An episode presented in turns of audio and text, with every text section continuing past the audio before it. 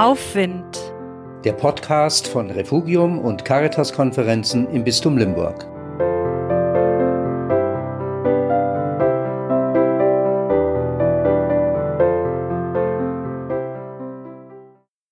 In Augsburg gibt es ein Bild, das mir persönlich sehr viel bedeutet. Da sieht man Maria, wie sie mit unendlicher Geduld und Ruhe, voller Gottvertrauen, Knoten in einem Band löst, das für das menschliche Leben steht. Maria, die Knotenlöserin. Was ist in meinem Leben verknotet, verwirrt, verwurstelt, durcheinander geraten? Solche Knoten zu lösen, gerade wenn es viele sind, das ist mühevoll, echt harte Arbeit.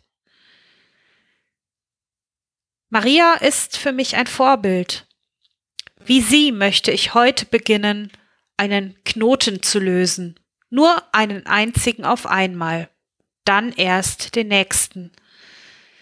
Ich nehme mir ein Beispiel an ihrer Ruhe und Geduld. Bitte Gott um seine Hilfe dabei und freue mich auf das befreite Stück meines Lebensbandes, das da entstehen wird.